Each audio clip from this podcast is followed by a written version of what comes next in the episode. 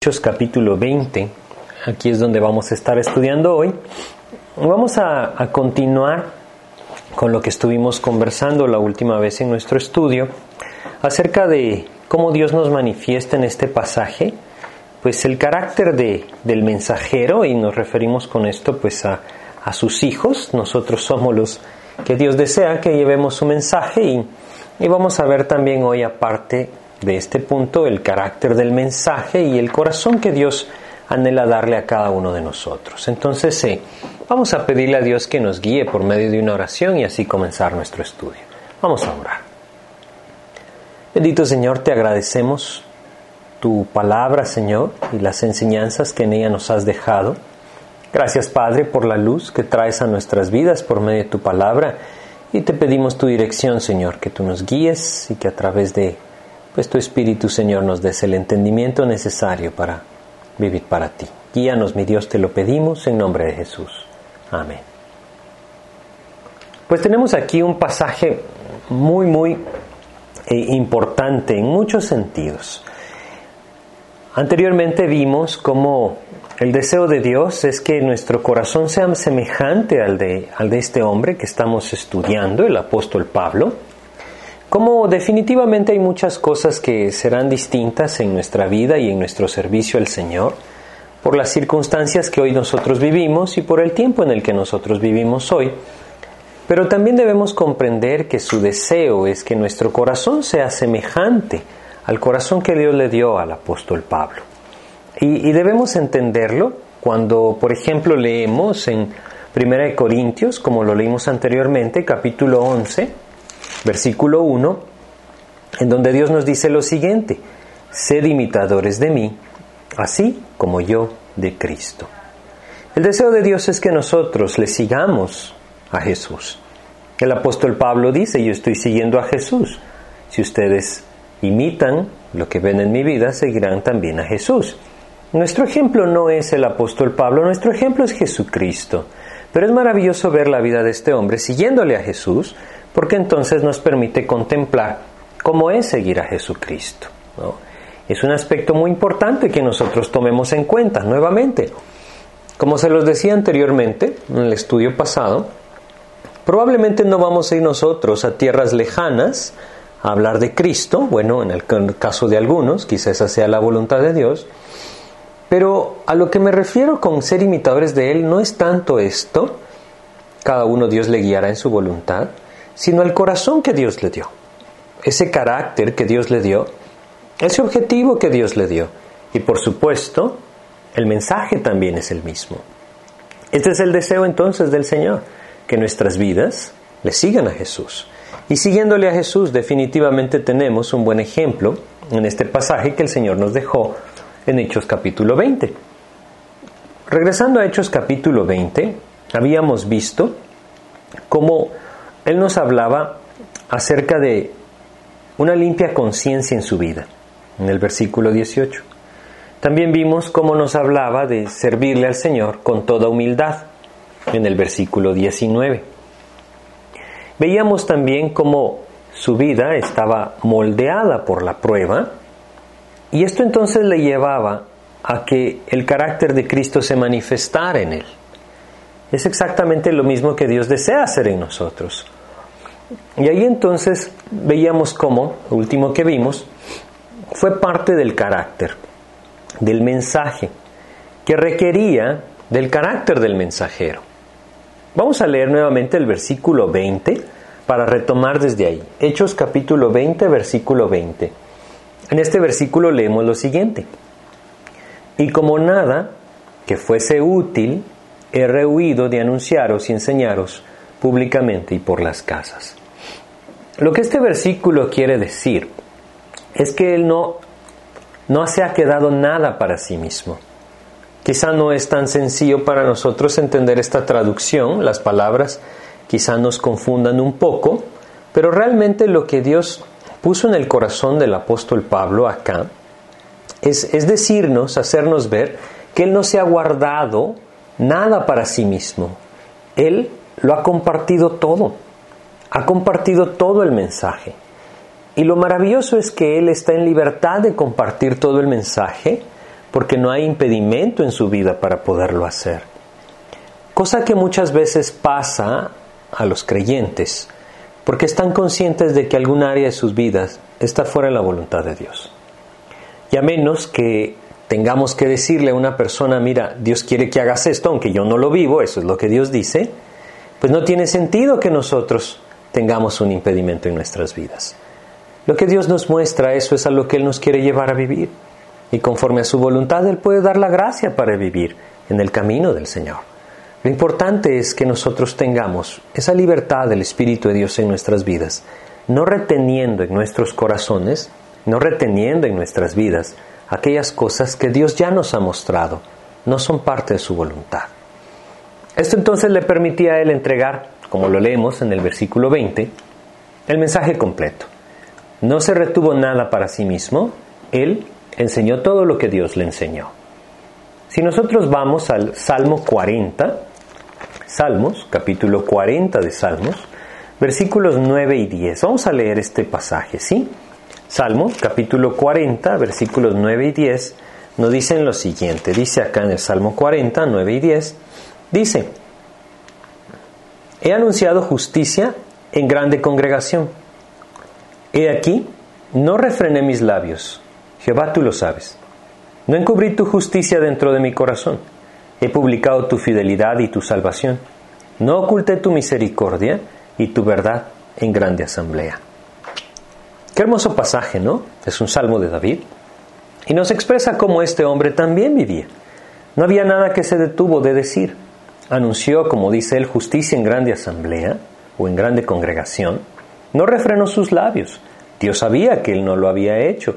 Y también habla de lo que él presentaba. No encubrí tu justicia, He publicado tu fidelidad y tu salvación, no oculté tu misericordia y tu verdad en grande asamblea. Ese es el anhelo de Dios. Que nosotros también podamos vivir de esta manera. Que no nos avergoncemos del Evangelio, todo lo contrario, que presentemos el mensaje completo, que reconozcamos en nuestras vidas esa salvación maravillosa por gracia y que esto sea lo que nosotros podamos compartir. El deseo de Dios es este, pero también hay una frase importante en lo que él menciona en el versículo 20 de Hechos 20. Regresemos a Hechos 20, versículo 20, en donde Dios puso en el corazón del apóstol Pablo lo siguiente. Dice así, y como nada que fuese útil he rehuido de anunciaros y enseñaros públicamente y por las casas. Esto es algo maravilloso, públicamente y por las casas. ¿Saben? El mensaje no es del púlpito, el mensaje es del Espíritu Santo.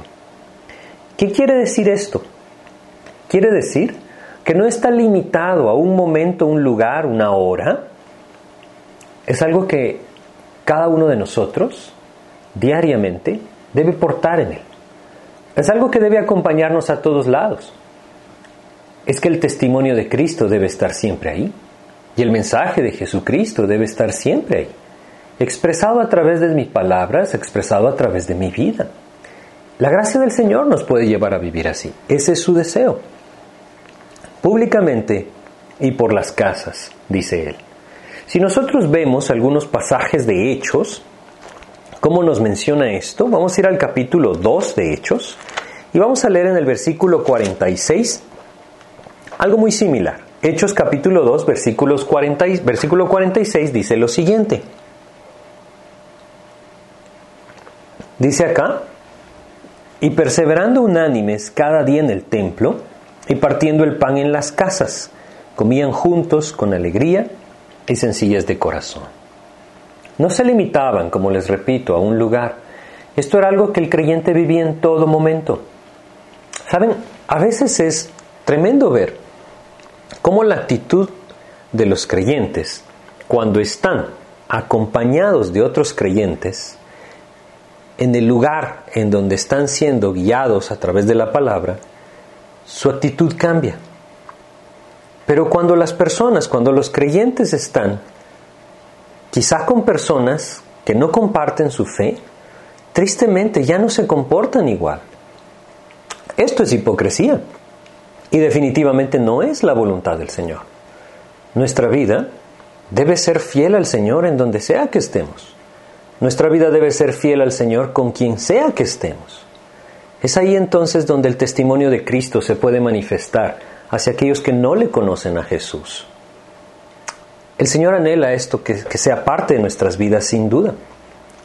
También leemos nosotros en Hechos capítulo 5, versículo 42, lo siguiente. Hechos 5, 42 dice, y todos los días en el templo y por las casas no cesaban de enseñar y predicar a Jesucristo. No era un cristianismo de un día a la semana, era algo que era parte de sus vidas. Tristemente el enemigo ha ganado una gran batalla al llevar al creyente a pensar que el cristianismo es una cosa de un día a la semana.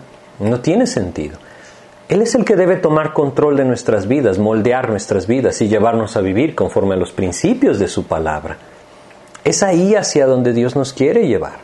Y esto nos tiene que llevar a comprender que Él está esperando que nuestras vidas sean testimonios claros del poder del Señor en cada uno de nosotros. Dice claramente que por todo momento, en todo momento y en todo lugar, ellos transmitían la palabra del Señor. Hoy tristemente la iglesia ha perdido esto. El cuerpo de Cristo ha perdido esto de vista.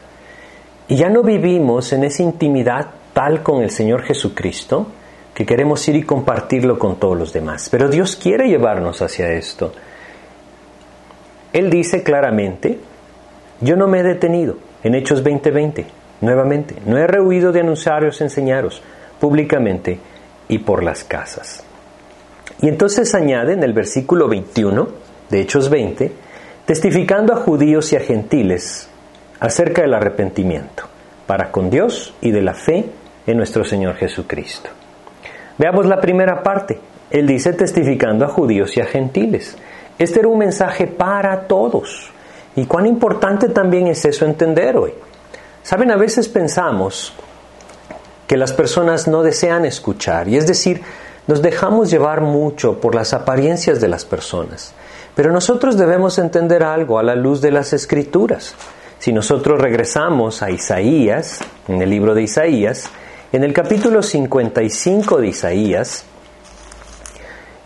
57, perdón, Isaías 57, en el versículo 21, el Señor nos dice, no hay paz, dijo mi Dios, para los impíos. Saben, Dios no miente y esta es la realidad. Todo aquel que está lejos de Cristo no tiene paz en su corazón.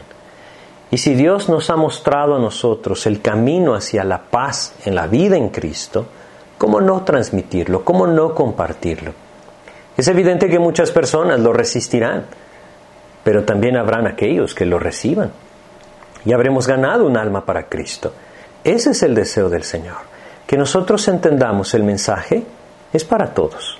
Es así como el apóstol Pablo lo hacía. Él no se detenía por alguna idea preconcebida en su mente o en su corazón.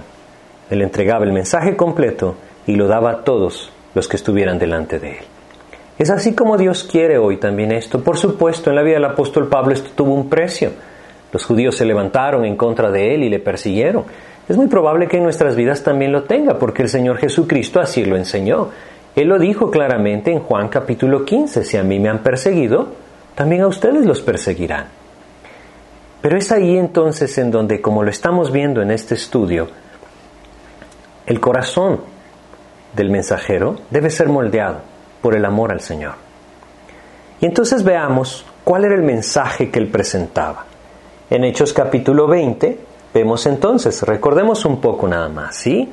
Hablamos acerca de cómo el carácter del mensajero incluía una limpia conciencia, como lo vimos antes, humildad, como también lo vimos, una vida moldeada por el trabajo de Dios en su vida, una vida moldeada por la prueba, moldeada por la palabra, una vida que no tiene impedimento para presentar el mensaje completo. ¿Por qué? Porque vive conforme al mensaje. Esa es la idea de lo que Dios nos está llamando a nosotros hoy. Ahora vemos un poco acerca del mensaje. El mensaje era completo, era para todos. ¿Y cuál era el contenido de este mensaje? En el versículo 21, volvamos a leer, dice lo siguiente, testificando a judíos y a gentiles acerca del arrepentimiento para con Dios y de la fe en nuestro Señor Jesucristo. Bueno, habla primero del arrepentimiento para con Dios. Eso es lo que tenemos acá. Es importante que nosotros entendamos que este es el anhelo de Dios. Si nosotros vamos a Romanos, capítulo 2 de Romanos, y leemos en Romanos, capítulo 2, versículo 4, Romanos, capítulo 2, versículo 4, nosotros leemos lo siguiente, o menosprecias las riquezas de su benignidad, paciencia y longanimidad, ignorando que su benignidad te guía al arrepentimiento? Saben, hoy Dios está trabajando en la vida de todos. Está trabajando en la vida de todos nosotros y sin duda de muchos más. Y su benignidad tiene un objetivo. Nos está guiando al arrepentimiento. Muchas de las cosas difíciles que vivimos, muchas de las cosas que hoy están de alguna u otra manera afectando nuestras vidas, de la prueba que vivimos, algunos casos de la enfermedad que se vive, en tantas situaciones, Dios siempre le apunta a esto, a que el hombre voltee a ver hacia Él, a que el corazón del hombre se vuelva a Él y que al volverse a Él encuentre entonces ese refugio maravilloso que significa nuestro Señor Jesucristo para aquel que cree en Él. Hoy Dios está llamando nuevamente a lo mismo que llamó en ese tiempo a todos aquellos que estaban ahí. Recordemos un poco en Hechos capítulo 17, como vimos antes, Hechos 17, versículo 30. En Hechos 17, 30 leímos, pero Dios habiendo pasado por alto los tiempos de esta ignorancia, ahora manda a todos los hombres en todo lugar que se arrepientan. Bueno, ¿por qué que se arrepientan? Bueno, tanto a estos hombres que estaban escuchando en Hechos 17, como a los que él enseñó en Éfeso, que se refiere en Hechos 20, como en nuestros días, el hombre debe reconocer que es pecador. El hombre debe reconocer que su pecado le guía a un camino contrario hacia Dios, un camino contrario a Cristo, un camino contrario a la palabra de Dios. El hombre debe reconocer que el pecado le guía a la rebeldía en contra del Señor. Y también debe reconocer que el pecado le guía a una condenación eterna. Es por eso que Dios nos llama a un camino nuevo, a voltear a ver hacia Él reconociendo que nuestra vida se ha apartado de Él. Este arrepentimiento del que vemos acá es bien importante entender que no es lo mismo que remordimiento, ¿sí? No es sentir culpabilidad por lo que hice, eso no es necesariamente arrepentimiento. El arrepentimiento, bueno, la palabra, significa un cambio de mente. Esto solamente puede suceder cuando mis ojos son puestos en Cristo.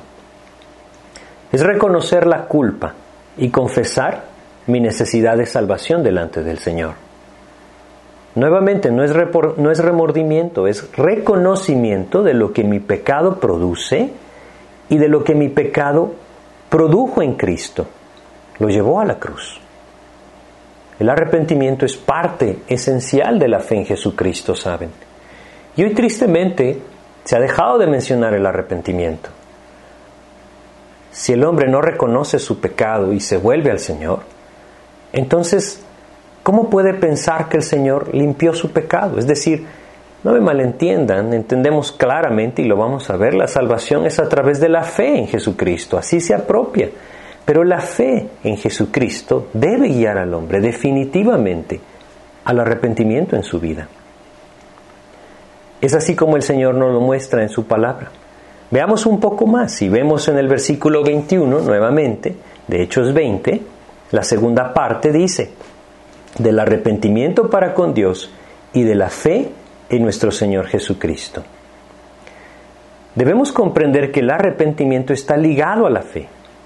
La salvación es únicamente por la fe, pero aquel que pone sus ojos en Jesucristo, como su Salvador, como quien subió a la cruz para pagar por su pecado, debe entender que su pecado fue el que llevó a Jesús a la cruz. ¿Qué sentido tendría entonces apropiar ese pago por mi pecado y seguir viviendo sin ninguna dificultad en el pecado? No tiene sentido. Necesitamos comprenderlo bien. Ahora, el arrepentimiento de por sí no salva a nadie, ¿no? ¿Por qué? Porque sin la fe en Jesucristo el arrepentimiento verdadero no podría existir hacia Dios. se quedaría quizás solo en culpabilidad o remordimiento. Lo que Dios está queriendo que nosotros entendamos y lo que el apóstol Pablo presentaba es que aquel que pone su fe en Jesucristo le está reconociendo como su Señor. Y reconociéndole como su Señor, su vida entonces ahora debe ir detrás de ese Señor. Esa es la idea, ¿sí? ¿Por qué? Porque la fe lleva al hombre a una posición muy diferente. Dios no trae una reforma a nuestras vidas. Es decir, Él no está buscando que nuestras vidas sean reformadas. ¿Por qué? Porque a través de la fe en Jesucristo, Él hace algo mucho mayor. Él nos da una regeneración, nos da una nueva naturaleza por medio del Espíritu de Dios que Él pone en nuestro corazón. En Tito, capítulo 3 de Tito, en el versículo 5 de Tito 3, nosotros leemos lo que el Señor hace. Y dice lo siguiente, Tito, capítulo 3, versículo 5, dice, nos salvó, está hablando del Señor, Jesucristo, nos salvó no por obras de justicia que nosotros hubiéramos hecho, sino por su misericordia, por el lavamiento de la regeneración y por la renovación en el Espíritu Santo. Cuando el hombre pone su fe en Jesucristo, como lo hemos leído varias veces en Efesios capítulo 1, versículos 13 y 14, cuando el hombre escucha el mensaje de salvación y pone su fe en Jesucristo, el Señor entonces le da de su espíritu. Esto hace algo maravilloso. Esto hace lo que el Señor Jesucristo le dijo a Nicodemo en Juan capítulo 3, versículo 3. Él le dijo en Juan 3:3, de cierto, de cierto te digo que el que no naciere de nuevo no puede ver el reino de Dios. Ese nuevo nacimiento se lleva a cabo cuando el hombre pone su fe en Jesucristo. Ahí entonces, reconociendo que Él murió en la cruz por mí y resucitó al tercer día para abrir ese camino de mi salvación, Él me da de su espíritu. Y al darme de su espíritu, Él me regenera, me hace una nueva criatura. Es por eso que debemos entenderlo. No se trata de reformar nuestras vidas, es una vida completamente nueva en Cristo. Y parte de esto también tiene que ver con el arrepentimiento. Yo debo reconocer que mi pecado me llevaba cada vez más lejos del Señor. Y si ahora yo quiero venir a Él y reconciliarme con Dios por medio de Jesucristo, yo debo entender entonces que ese camino de pecado debe quedar atrás. Hoy tristemente el creyente, de alguna otra manera, ha sido engañado por el enemigo y permite muchas cosas en su vida que no son más que cosas que alimentan su carne y apagan el espíritu, contristan el espíritu, de tal manera que el creyente tristemente llega a vivir en libertad para pecar. Eso no tiene sentido, porque nunca es la voluntad del Señor eso en nuestras vidas. Aquel que ha puesto su fe en Jesucristo debe entender que Él ha preparado un camino nuevo, para una vida nueva. Es este el que nosotros debemos seguir. Es este el que el apóstol Pablo presentaba constantemente en las escrituras, delante de estos hombres. Esta fe es solamente en Jesucristo, como aquel que pagó en la cruz por mis pecados y resucitó para mi justificación. La fe en Jesucristo nos llevará a un descanso en la obra redentora de Cristo y una nueva naturaleza que nos hará nuevas criaturas, como lo leímos. Pero debemos entenderlo. El centro del mensaje era la fe en nuestro Señor Jesucristo. Vamos a leer algunos versículos que nos hablan acerca de cómo esta fe trae vida eterna a aquel que la, que la tiene, es decir, aquel que pone su fe en Jesucristo, tiene vida eterna. En Juan capítulo 3, por ejemplo, nosotros leemos en los versículos 15 al 18, Juan 3, 15 al 18 dice, para que todo aquel que en él cree no se pierda, mas tenga vida eterna. Porque de tal manera amó Dios al mundo, que ha dado a su Hijo unigénito, para que todo aquel que en él cree no se pierda, mas tenga vida eterna. Porque no envió Dios a su Hijo al mundo para condenar al mundo, sino para que el mundo sea salvo por él. Y fíjense cómo inicia este versículo. En que en él cree, el que en él cree, no es condenado pero el que no cree ya ha sido condenado, porque no ha creído en el nombre del unigénito Hijo de Dios. Ese nombre es Jesucristo. Es así como Dios lo presenta en la palabra de Dios. Es así como Él lo presenta constantemente en las Escrituras. Es a través de la fe en Jesucristo que el hombre obtiene redención. Esa fe en Jesucristo, como lo hablamos antes, debe mover nuestros corazones a un arrepentimiento genuino, a un anhelo de que Él transforme mi corazón. Si yo reconozco que mi pecado le llevó a la cruz, es evidente que no tiene sentido entonces querer seguir buscando el pecado. Y este es el arrepentimiento. Es un cambio de mente, como les decía. A través de la fe en Jesucristo, Él nos da esa nueva naturaleza que nos lleva a una nueva vida y esto hace posible entonces un cambio de mente, un cambio de dirección. Pero es importante reconocerlo. Si el hombre no reconoce que es pecador y no reconoce que está equivocado y que necesita volver sus ojos hacia Cristo, entonces nunca vendrá a Él. Y ese cambio, ese reconocer mi pecado para volverme al Señor, ese es el arrepentimiento del que el apóstol Pablo habla. Es la fe la que nos lleva a la vida eterna, como lo leemos acá. El que en Él cree no es condenado. Y si nosotros vamos a más, un poquito más adelante en Juan capítulo 3, versículo 36, dice lo siguiente, el que cree en el Hijo tiene vida eterna. Fíjense qué claro que es el mensaje. El que cree en el Hijo tiene vida eterna. Pero el que rehúsa creer en el Hijo no verá la vida, sino que la ira de Dios está sobre él. Aquí hay una verdad maravillosa. Aquel que ha puesto su fe en Jesucristo como su Señor y Salvador, como quien, quien murió en la cruz para pagar por sus pecados, entonces tiene vida eterna. Y la ira de Dios ya no está sobre su vida porque la ira de Dios fue descargada sobre Cristo cuando subió a la cruz. Pero ¿qué pasa con aquel que rehúsa creer? Y aquí es importantísima la palabra, ¿no?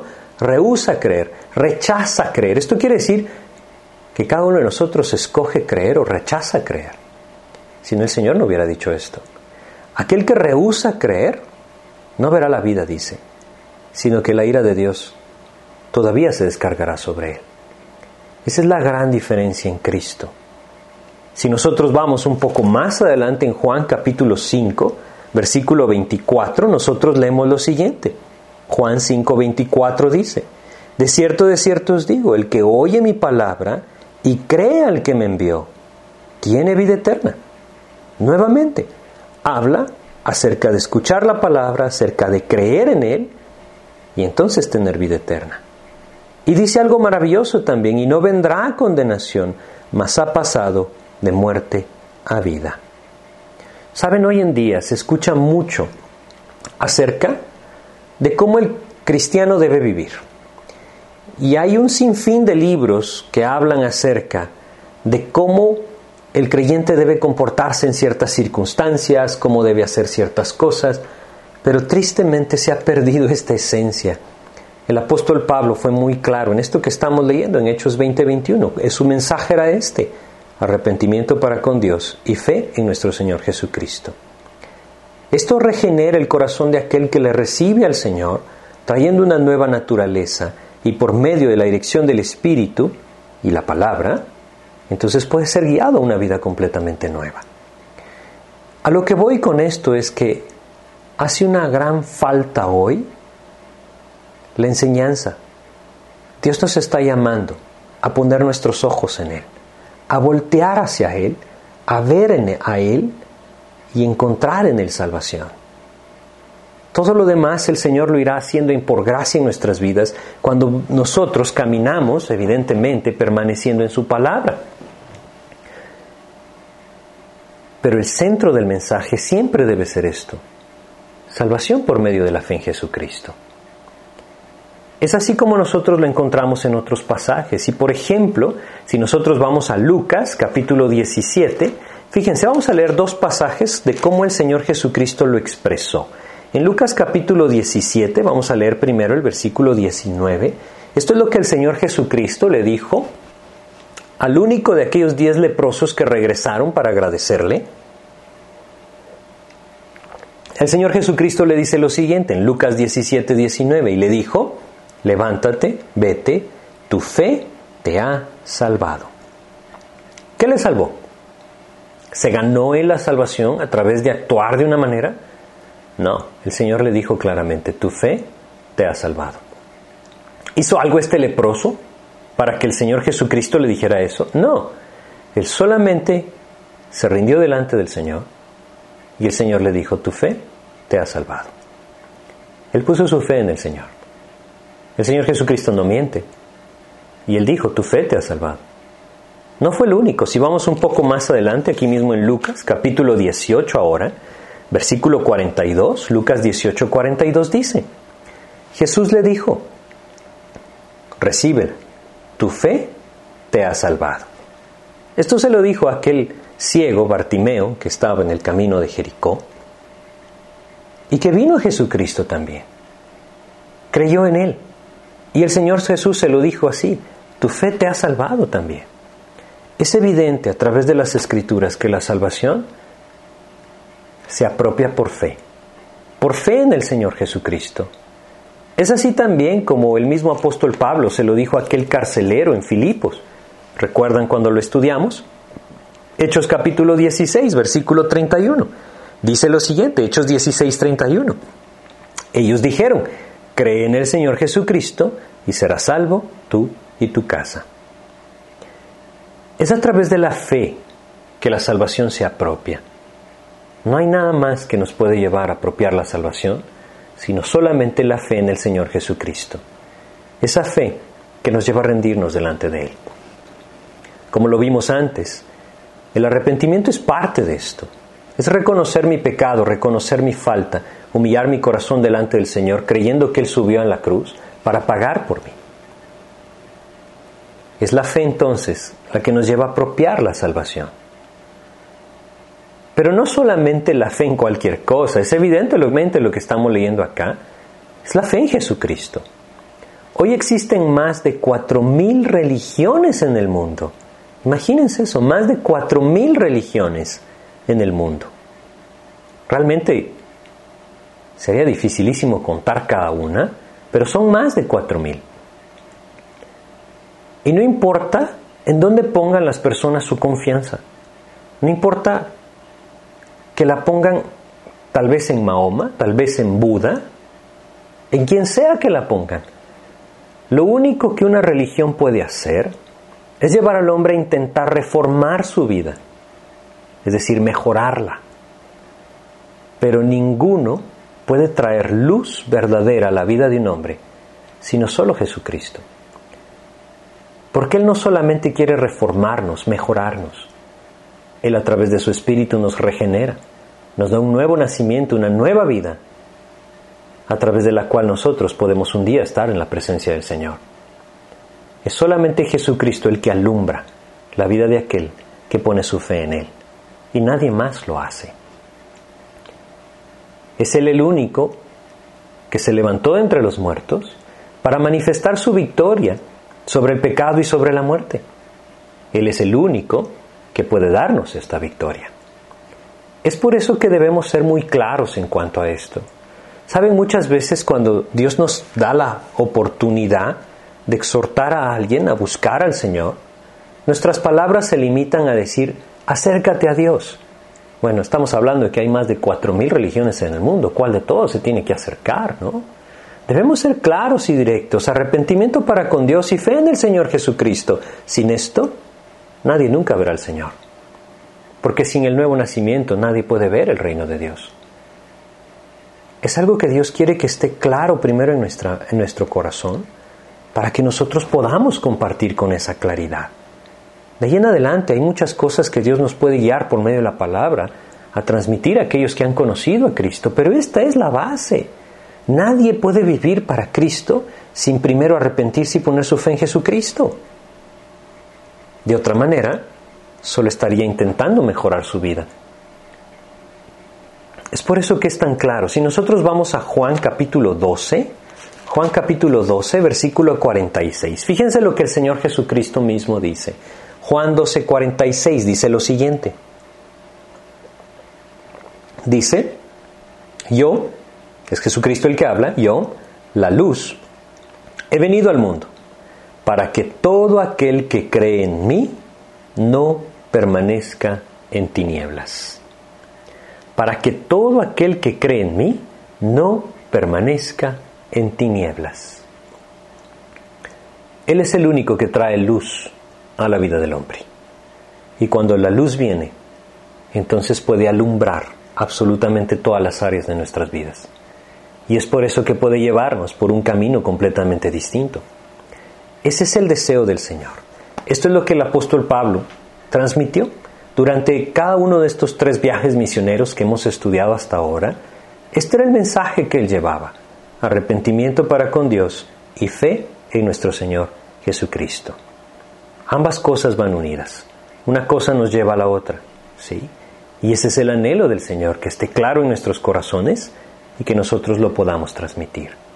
Debemos reconocer hoy que nuestra redención es una redención por gracia. Y esto es sumamente importante también. La redención es por gracia. Es un don de Dios por medio de lo que Jesucristo hizo en la cruz y se apropia solamente por la fe. Vamos a leer algunos pasajes que es bueno que nosotros podamos conocer y que tengamos claro en nuestra mente y corazón. Efesios capítulo 2, Efesios capítulo 2, versículos, vamos a leer algunos versículos, empezando con el versículo 1. Efesios 2.1 dice, y Él os dio vida a vosotros cuando estabais muertos en vuestros delitos y pecados. Evidentemente está hablando de la salvación, como lo leímos en Juan 5.24, ¿sí? Ha pasado de muerte a vida. A eso se refiere. Él os dio vida a vosotros cuando estabais muertos en vuestros delitos y pecados. ¿Por qué nos dio esa vida? ¿Cómo nos dio esa vida? Leamos desde el versículo 4 en adelante. Dice lo siguiente. Pero Dios que es rico en misericordias, por su gran amor con que nos amó, esta es la motivación por sobre todas las cosas, el amor que el Señor nos tuvo.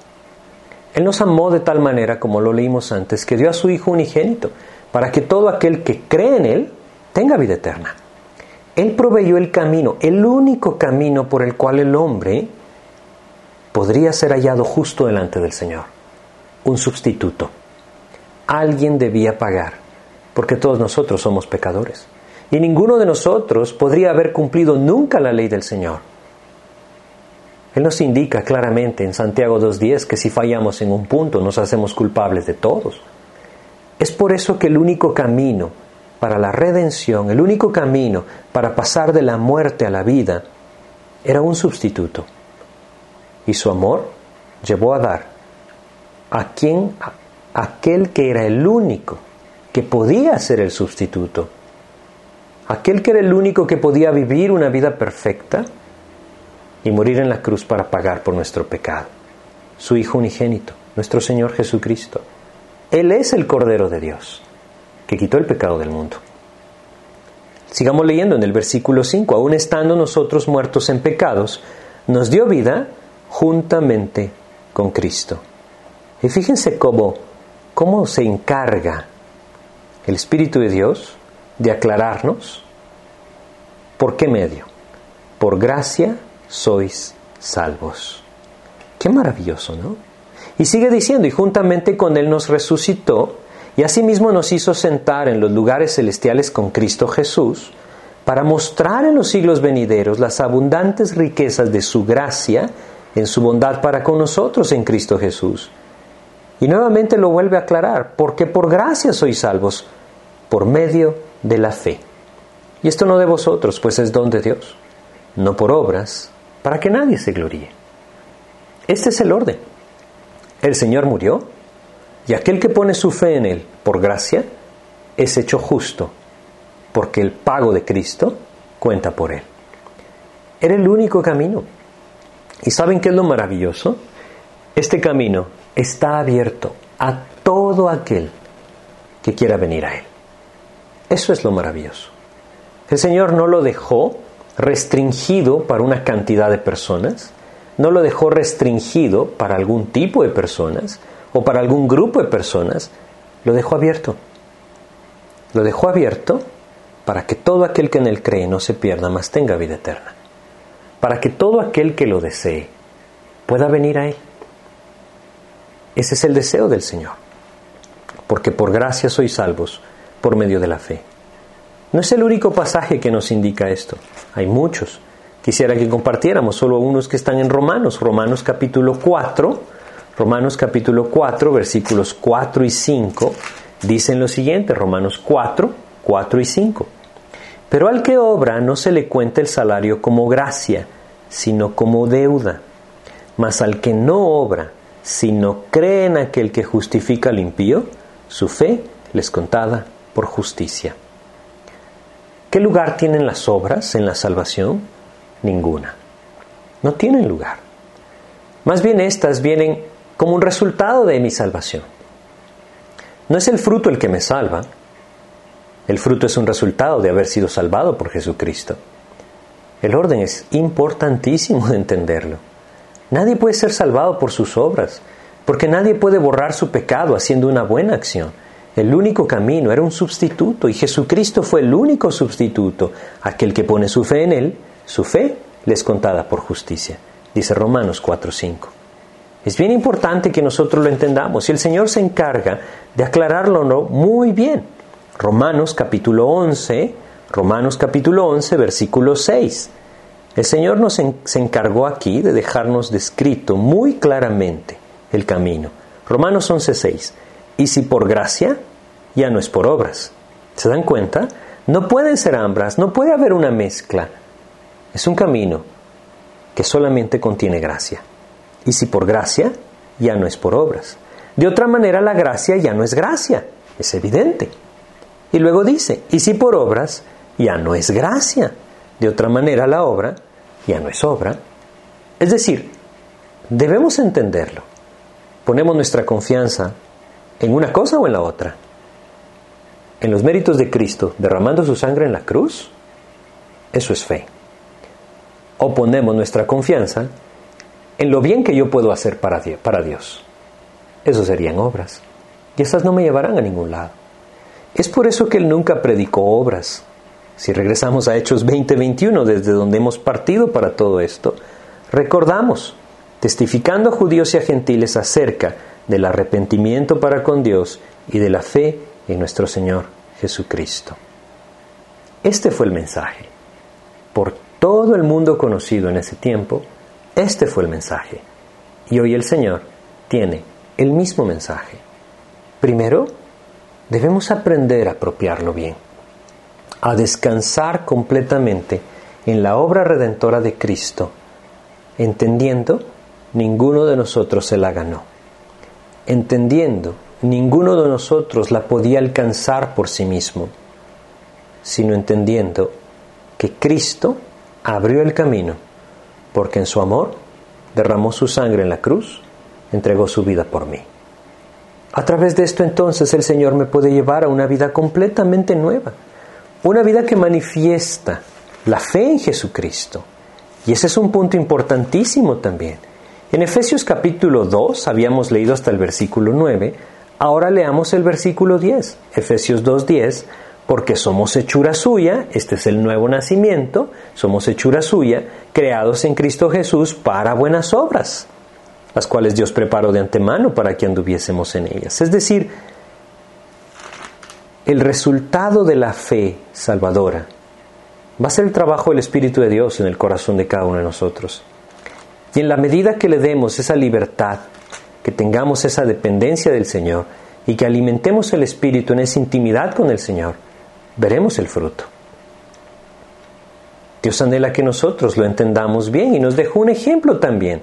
En Primera de Tesalonicenses, en el capítulo 1 de Primera de Tesalonicenses, nosotros tenemos el ejemplo de estos creyentes de Tesalónica, como lo vimos antes también cuando estudiamos Hechos capítulo 17. En Primera de Tesalonicenses, nosotros tenemos en el versículo 3 que Dios nos dice lo siguiente acordándonos sin cesar delante del Dios y Padre nuestro de la obra de vuestra fe, del trabajo de vuestro amor y de vuestra constancia en la esperanza en nuestro Señor Jesucristo. Prestémosle atención a lo que dice de la obra de vuestra fe, es decir, la manifestación de la fe verdadera que había en sus vidas. ¿Cuál fue esta obra de la fe? Pasemos al 1.9, 1 Tesalonicenses 1.9. en donde dice, porque ellos mismos cuentan de nosotros, esta es la obra de la fe, la manera en que nos recibisteis y cómo os convertisteis de los ídolos a Dios para servir al Dios vivo y verdadero. Esa fue la obra de la fe. Convertirse de los ídolos a Dios para servir al Dios vivo y verdadero. Es importante que nosotros lo tengamos con esta claridad. Es el Espíritu de Dios morando en nuestros corazones, el que regenera nuestras vidas, nos da una nueva naturaleza y nos guía por un camino nuevo. Ese camino nuevo, a través de Jesucristo, que lleva entonces al creyente a manifestar su fe en Jesús. Y ese es el anhelo del Señor. Nuevamente, en la medida que nosotros alimentamos el Espíritu de Dios por medio de la palabra, que es el alimento espiritual, entonces veremos ese fruto del Señor en nuestras vidas.